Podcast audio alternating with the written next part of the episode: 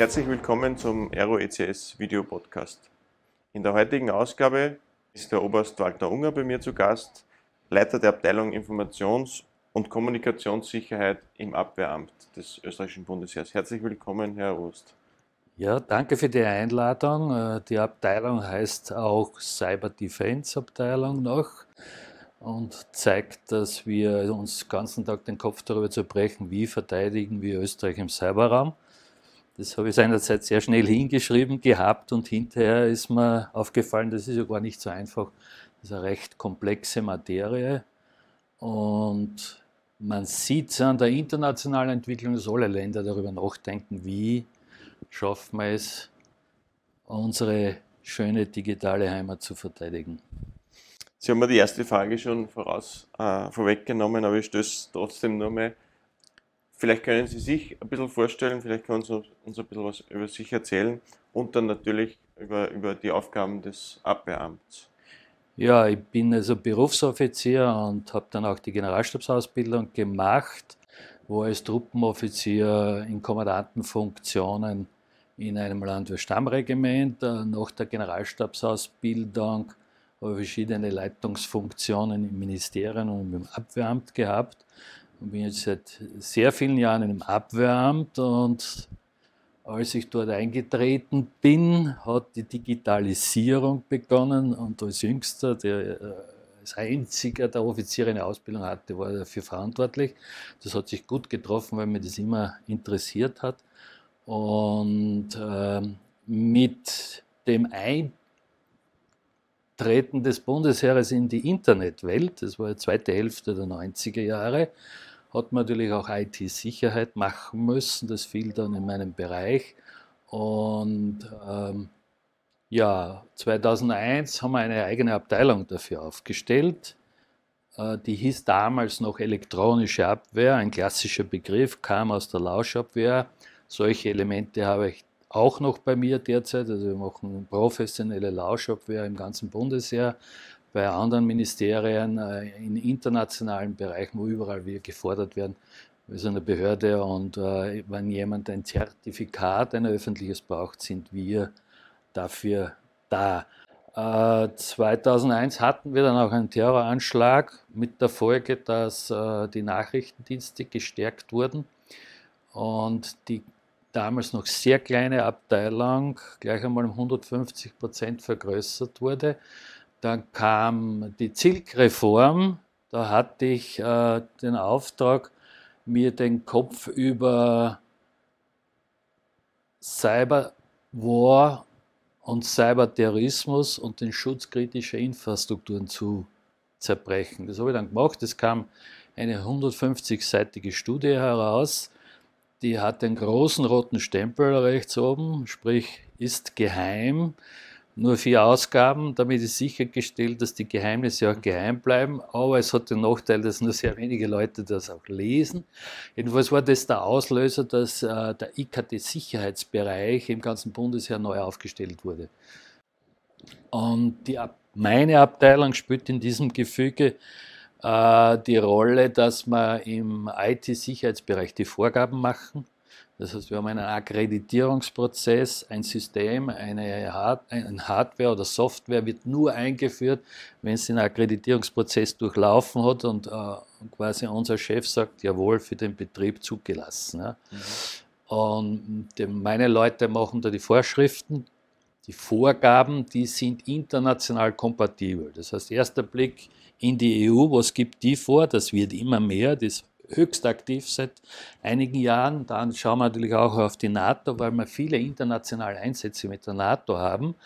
Und dann übernehmen wir diesen Regelbestand und schreiben unseren Projektteams vor, äh, welche Sicherheit zu berücksichtigen ist. Ist äh, etwas fertig entwickelt oder eine Entscheidung äh, vorhersehbar, was kaufen wir jetzt? Dann werden Tests gefahren, auch Tests um die, die Sicherheitsfeatures zu überprüfen, ob das diese Vorgaben äh, auch wirklich erfüllen kann. Und erst wenn das gegeben ist, kommt die Freigabe einmal zum Probebetrieb und letztlich dann die Freigabe zum Vollbetrieb.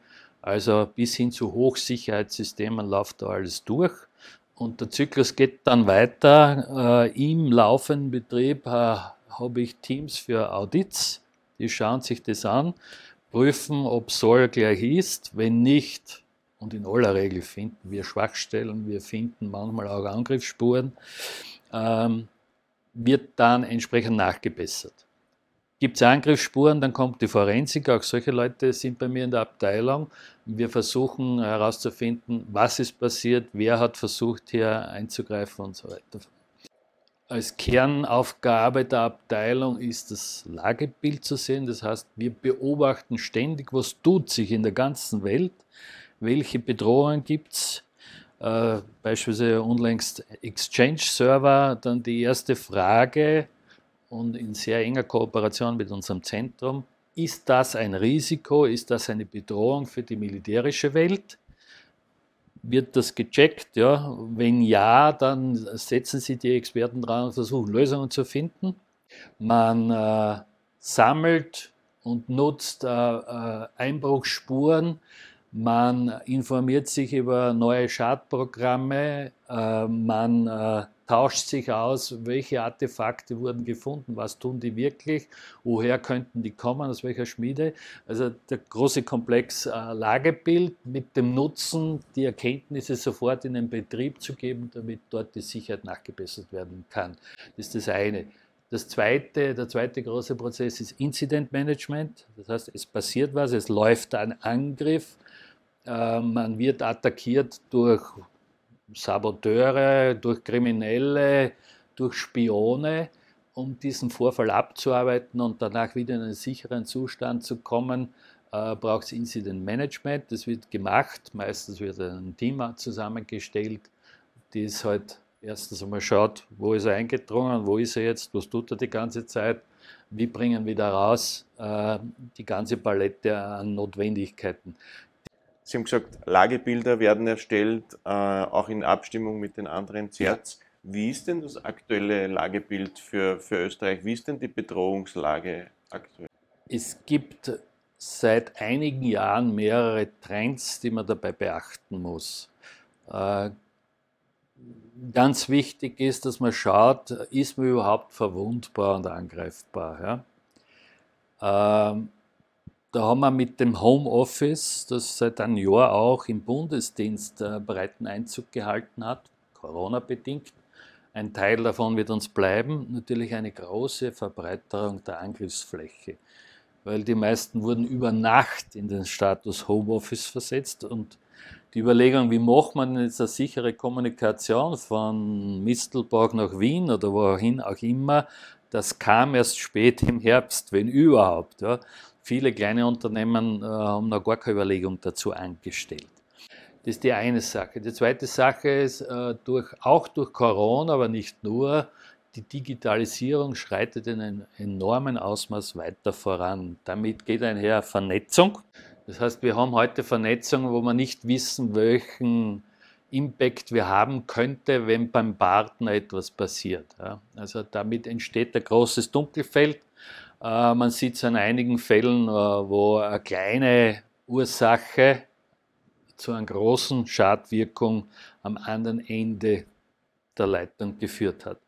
Also in Summe wird, werden die Möglichkeiten für Angreifer größer, die Verwundbarkeiten werden größer und das Gegensteuern ist nicht trivialer, sondern mittlerweile hochkomplex. Man sieht ja auch, eine sehr hohe Professionalität auf der Angreiferseite. Ja, also ich denke hier an den Angriff gegen das Außenamt im vergangenen Jahr, der im Dezember 19 entdeckt wurde. Und wenn man sich da die Schadprogramme, die zum Einsatz kamen, zwei komplett unbekannte bis dahin, äh, hochkomplexe äh, Programme, die alle möglichen Schadwirkungen in, in sich vereinen, dann die Vorgehensweise, wo man hinterher dann feststellen kann, die haben sich sehr, sehr lange mit dem Außenamt beschäftigt, haben dann identifiziert 28 Personen mit Zugängen zum Netz und die sind dann mit einer Social Engineering Attacke, also sprich eine E-Mail mit einem Link, äh, entsprechend angegriffen worden. Und das war so gut gemacht, dass keiner erkannt hat, dass dieses Mail kommt nicht vom Ministerium in Wien. Ja.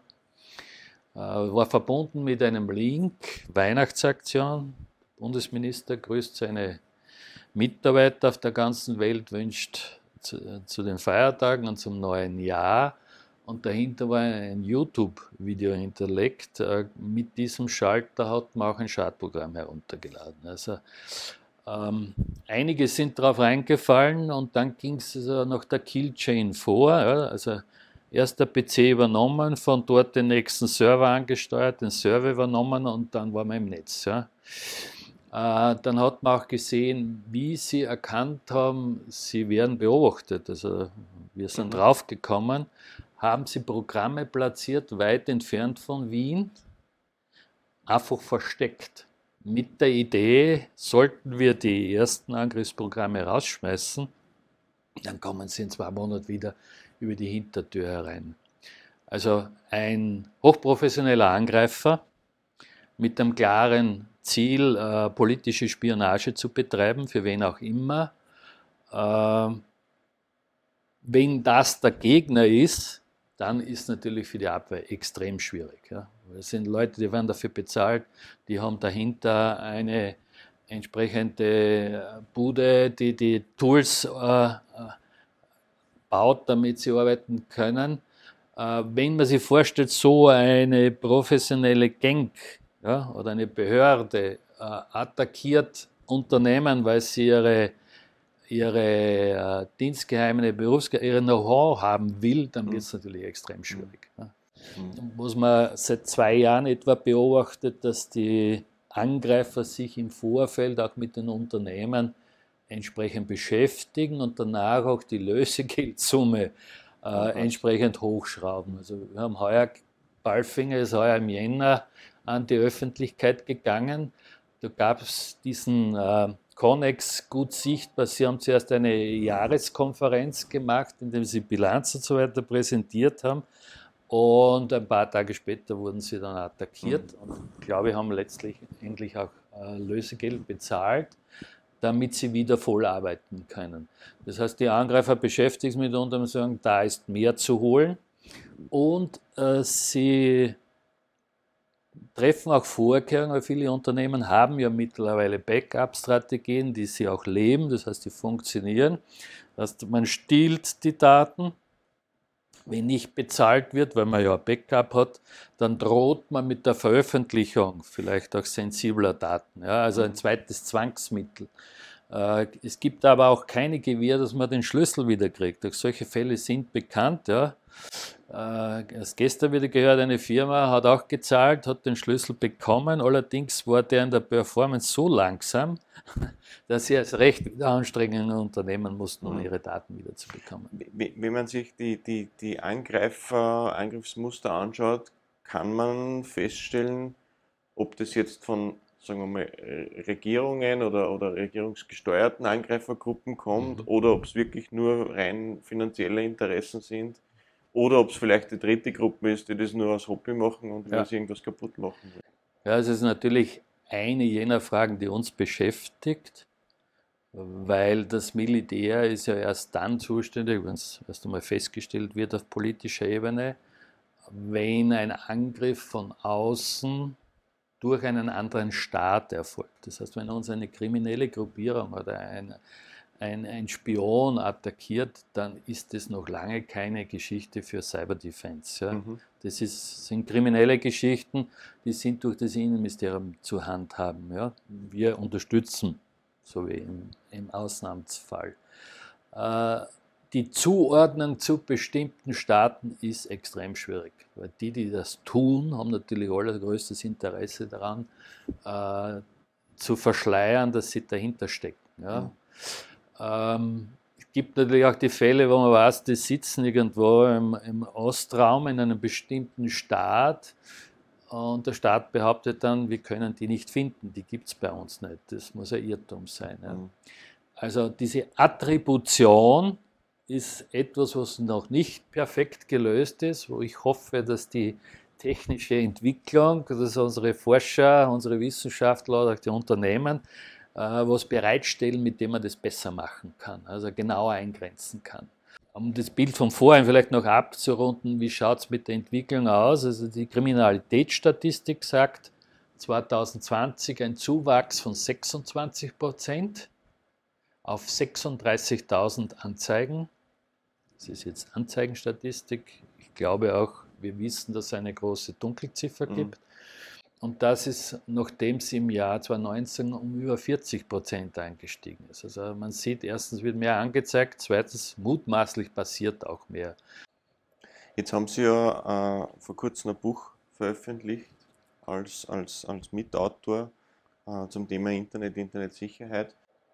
Wenn Sie Ratschläge gefragt werden, um Ratschläge an, an private Personen, Internet-User, was sind denn so Ihre, Ihre Grundtipps, Empfehlungen, das eigentlich jeder mhm. machen kann, um, um sich selbst und, und seine Umgebung zu schützen? Ja, vielleicht darf ich dazu sagen, warum haben wir das geschrieben? Also das war im letzten Jahr, Corona sei Dank. meine ganzen Vorträge sind ausgefallen, auch meine Konferenz, da hatte ich Zeit. Äh, mit Manfred Lappe das Buch sicher im Netz geschrieben und die Motivation war, es gibt, also, mich fragen ständig Leute, was soll denn jetzt tun? Äh, der Computer sagt, ich soll das und das einspielen oder updaten. Mhm. Soll ich das jetzt machen? Ist das gefährlich oder nicht? Ähm, das ist die eine Seite. Die andere Seite, im äh, Bundesjahr habe ich in den späten 90er Jahren begonnen, die Leute zu informieren. Weil unsere Idee oder damals war die Lage so, wann immer es einen Sicherheitsalarm gegeben hat, war das meistens äh, dadurch verursacht, dass ein Mitarbeiter, ein Soldat von zu Hause auf einem Stick was mitgebracht hat und das im dienstlichen Rechner einspielen wollte. Ja? Und äh, das dienstliche äh, Monitoring-System hat gesagt, na, da ist was Gefährliches drauf. Ja? Mhm. Also wir haben begonnen, Awareness, Sensibilisierung zu machen durch Infoblätter, durch eben Vorträge, die ersten Konferenzen und so weiter. Äh, und das immer so ausgelegt, nicht nur den dienstlichen Bedarf, sondern auch, dass er sich privat besser schützen kann, damit er von zu Hause etwas Schädliches mitbringt. Und äh, das hat also bis heute eine der Hauptaufgaben, habe ich vorher nicht erwähnt, der Abteilung, Awareness zu schaffen auf allen möglichen Ebenen. Wir tun das mit einer großen Konferenz, die heuer zum 19. Mal stattfindet, wieder in Linz, 23. Äh, 24. November. Das ist, hat begonnen Anfang der 2000er mit 40 Leuten. Das waren lauter befohlene Sicherheitsbeauftragte Mittlerweile haben wir an die 3000 Teilnehmer und es ist eine große Security Community entstanden. Das heißt, aus ganz Österreich sind fast alle Behörden da, sind äh, sehr viele Universitäten, Fachhochschulen da und es sind aus 15 äh, Ländern Besucher da. Und nebst der Information, nebst der Sensibilisierung gibt es vor allem Networking, was ja ganz besonders wichtig in unserem Bereich ist. Mhm. Ähm, Daher auch dieses Buch, weil ich denke, es gibt genug Fälle und wir haben, glaube ich, die Hälfte des Buches sind nur Beispiele, was alles so passiert, wie die Leute abgezockt werden. Mhm. Zwei Fragen würden mir noch äh, dazu einfallen. Das erste ist, Cyberabwehr, so eine Cyberabwehrtruppe zu haben, ist ja unglaublich ressourcenfressend. Äh, Kann man überhaupt genü genügend Leute haben für, für so ein Team? Und die zweite hänge ich auch gleich an, zum Thema Cyberabwehr kann man Land wie Österreich überhaupt verteidigen? Ist mhm. das überhaupt möglich im, im Cyberraum? Also das sind im Prinzip die zwei zentralen Fragen, die man stellen muss. Äh, zur zweiten, wie machen wir das? Das ist eine komplexe Aufgabe. Ich darf da dazu gleich näher eingehen.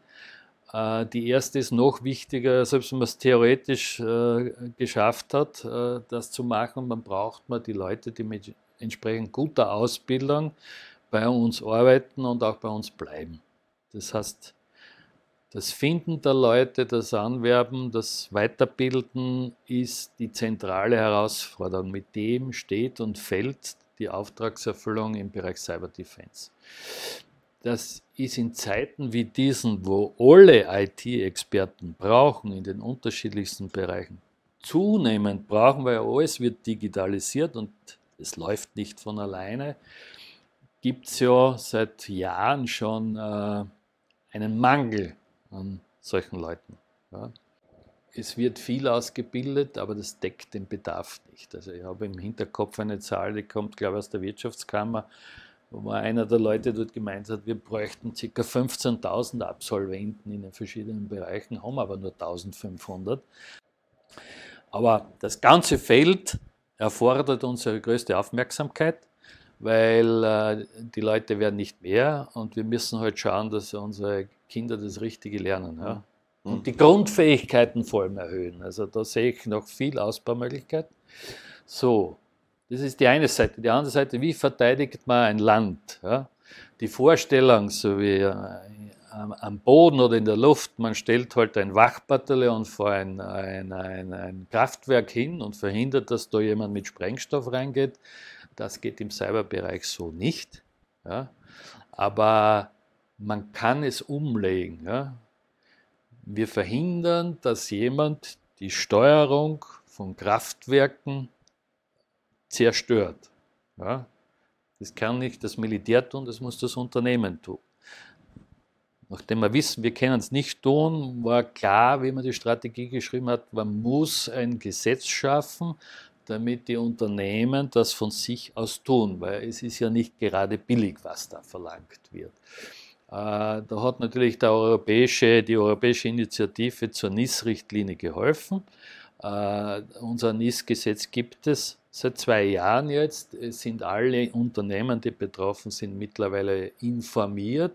Es sind die Standards festgeschrieben, die erreicht werden sollten und es wird dann irgendwann jetzt mit den Auditierungen begonnen. Hauptthema, die kritischen Infrastrukturen müssen funktionieren. Ausfälle von mehr als ein paar Stunden sind unzulässig.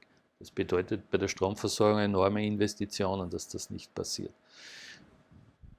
Ein zweiter Hauptfaktor, das Militär muss funktionieren, wenn andere nicht funktionieren. Ja. Sind wir genauso wie jedes Unternehmen abhängig von der digitalen Infrastruktur. Das heißt, wir haben als Hauptaugenmerk, dass unsere Dinge funktionieren, damit wir dann auch helfen können oder auch schützen können. Ja. Und ein dritter Aspekt, den weder Unternehmen noch sonst eine private Behörde machen kann, quasi die Gegenmaßnahmen, die aktiven, die halt erforderlich sein könnten. Ne? Wenn uns Server permanent belästigen, angreifen, dann sollte das Militär in der Lage sein, in Kriegszeiten äh, Gegenmaßnahmen aktive zu setzen, um den Server daran zu hindern, uns zu beschießen oder den Server überhaupt kaputt zu machen, um eine feindliche Angriffsinfrastruktur kaputt zu machen. Also das ist eine Aufgabe, die kann nur das Militär erfüllen.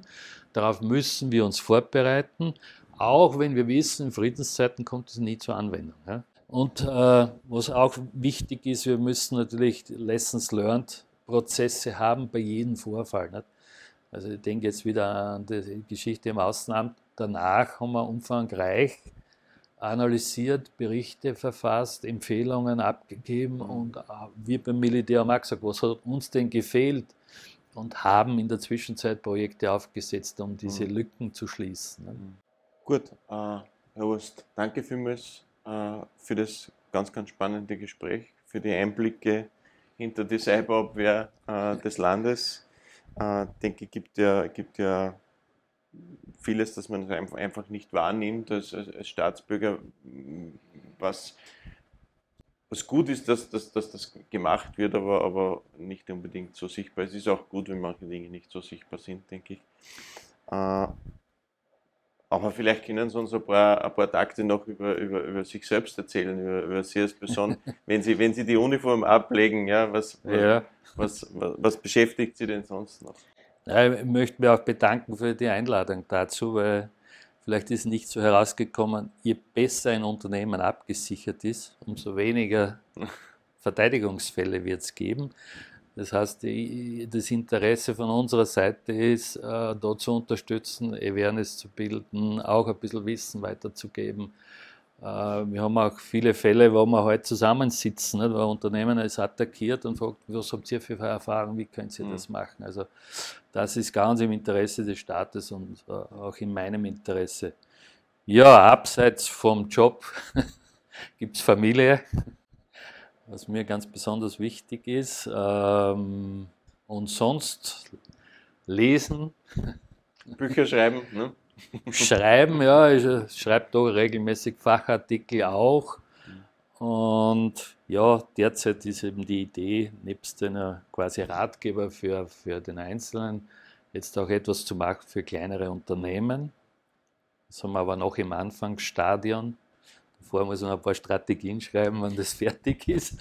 Äh, ja, ansonsten habe ich keine großartigen Hobbys. Schachspielen momentan, mhm. aber nur virtuell. Und früher mal habe ich sehr gerne auch mich künstlerisch betätigt. Okay. Äh, okay.